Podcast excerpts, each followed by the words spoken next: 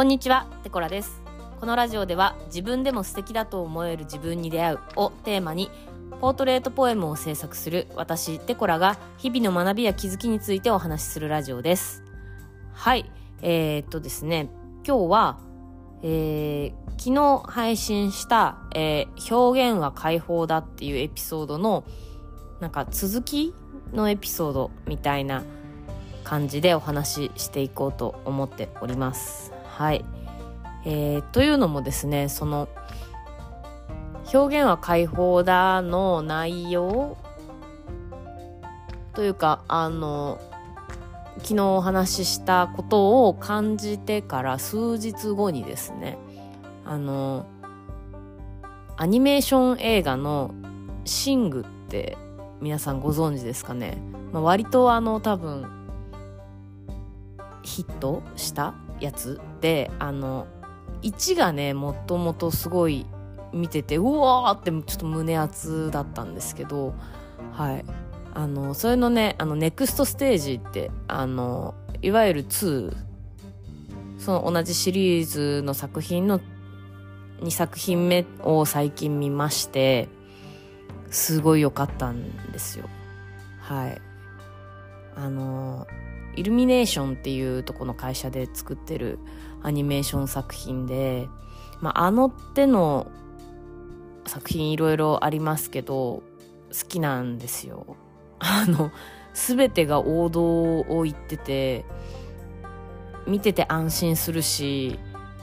あの面白いんですよね。本当に映像の作り手として学ぶところしかないような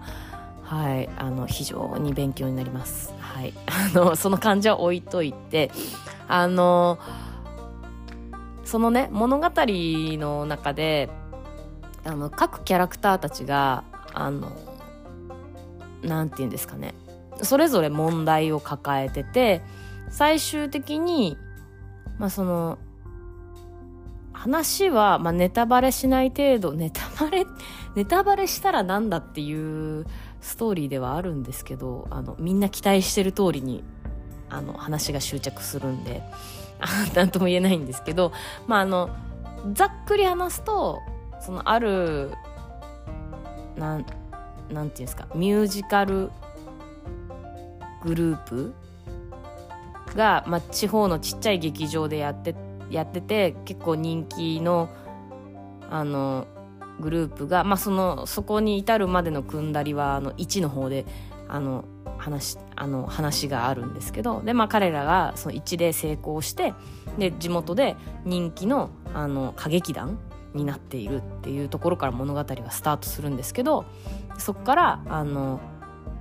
おそらくブロードウェイがイメージなんじゃないかって思うんですけどいわゆるそういうエンターテインメントの街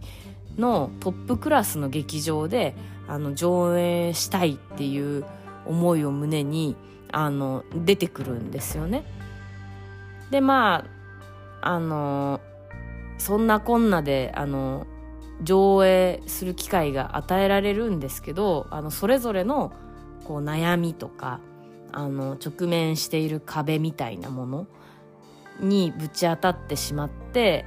あのうまくいくんだろうかみたいなそういう話なんですね。であのーもう本当みんな動物ですよ。ゴリラとかゾウとか。あの主人公はコアラですけど。はい。あのみんなね動物たちなんですけどその動物たちがあの人間よろしくばりにあの悩むんですけどあのー最後ねその彼らのステージの幕が上がってあの上映が始まるんですけどその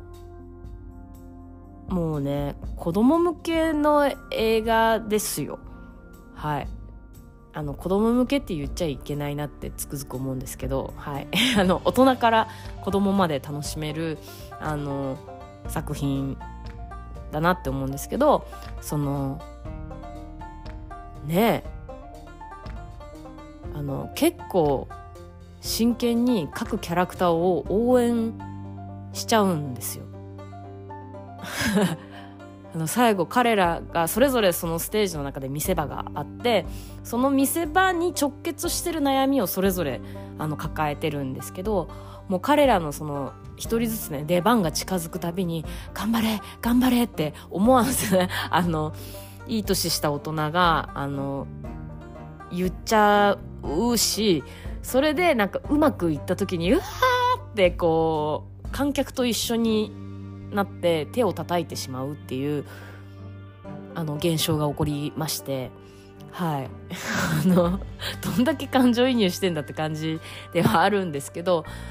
でもまあそれだけ見せられる作品って本当にすごいなっていうのはまああの作品の作り手さんに対するあの尊敬っていうのは置いといてあの思その時に思ったんですよ。まああのそれぞれはねあの、まあ、一キャラクターとしてその映画の中で生きているだけのキャラクターたちですけどそんなキャラクターたちにすら人って共感して頑張れって思えるわけですよ。じゃあ彼らに思わず頑張れって思ってしまうポイントって何なんだろうって思った時にあのー、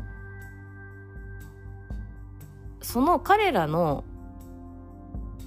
痛みやあのー、直面してる問題不安っていうものがやっぱ自分に置き換えられる部分が見えてるからっていうことなんですよね。もちろん物語の構成上その本人たちが胸の内で一人で悩んでいること。もあの映画を見てる観客に伝わるように描かれてるんで当然共感を持ちやすいっていうのはあるんですけどあのそれその何ですかね。彼らはまああの なんて言ったらいいんだろうな。あのその映画のキャラクターたちとして強制的に自分の思いや悩みをあの観客に見せさせられてるっていう状態ではあるんですけどあのなんて言ったらいいんだろうな。その人を引きつけるにあたってその弱みとか痛みみたいなものをが見えるとあの人って引きつけられる部分ってもしかしてあるのかもなって思っててあのいやお涙ちょうだい系の話が必要だっていうことではないんですけどそのすごいね何ですかねすごいその映画見た時ものすごく純粋に頑張れって思ったしあの彼らがうまくいった時にすごい嬉しかったんですよ。もう本当にねただただただ映画の中のキャラクターに共感してるってだけなんですけどそう思った時にそのねなんだろう誰かを頑張れって思う気持ちって演出できないなって思ったんですよ。あのしっかりあの映画の演出に乗っかってあの共感させられてはいるんですけどあの一個人として私のことを応援してよって思った時に応援してほしいですとかあの頑張ってますとかっていうことはできるけど実際純粋に人の気持ちを動かしてあの自然とこう頑張れって言葉が漏れるようなあの風に誘導することは不可能だなと思って結局まあ本人というかその頑張れって思ってくれる人たちの気持ちが動かない限りはあのやっぱり純粋な応援って得られないなっていうのをすごく感じたんですね。うん、それもあのその頑張れって気持ちはあの、ま極端に言うと伝わらなくていいとすら思ってるわけですよ。あの応援してる側からすると伝わってくれたら伝わってその人の力になれば嬉しいけどあの頑張れって純粋に思ってる時は多分あのその人に伝わるかどうかって関係なく頑張れって思ってるんですよだって映画の中のキャラクターに伝わるわけがないじゃないですか でも頑張れって思えちゃう。し彼らがうまくい彼らの頑張りが認められた時に純粋にすごく嬉しい。その嬉しいもこっちが勝手に嬉しいだけで彼らに伝わるわけではないんですよね。うん。でなんかそういう気持ちってものすごく純粋な部分だなっていうのをすっごく強く感じてはいなんかねそのその気持ちって一体どうやったらどうして生まれてきたんだろうがすごい不思議に思ったんですよ。はい、ってなった時にあやっとちょっと話が整理されてきましたね。はい。あの、で、なんで、その、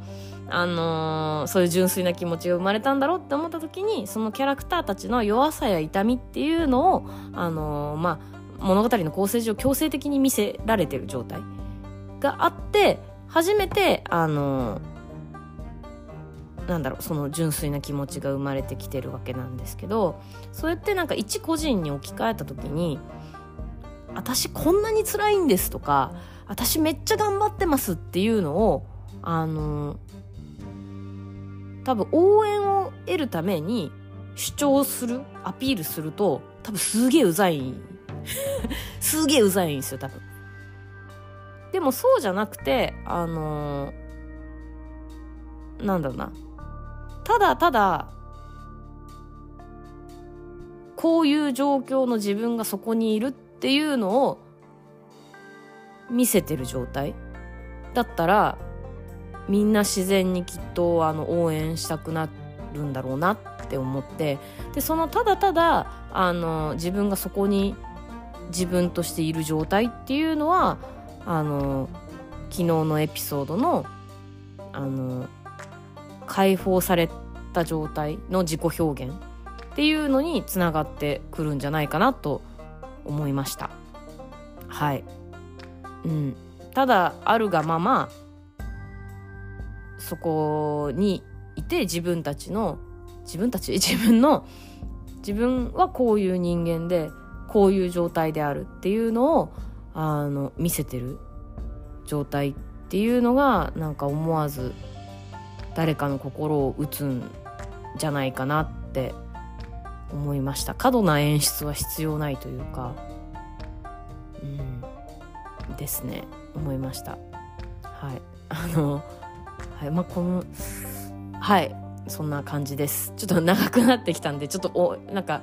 思い出したこともあるんですけど一回引き取りますはい。あの、それはまたどこかのエピソードでということで、はい。えー、今日も最後までお聴きいただきましてありがとうございました。えー、今日も一日楽しんでお過ごしください。ではまた。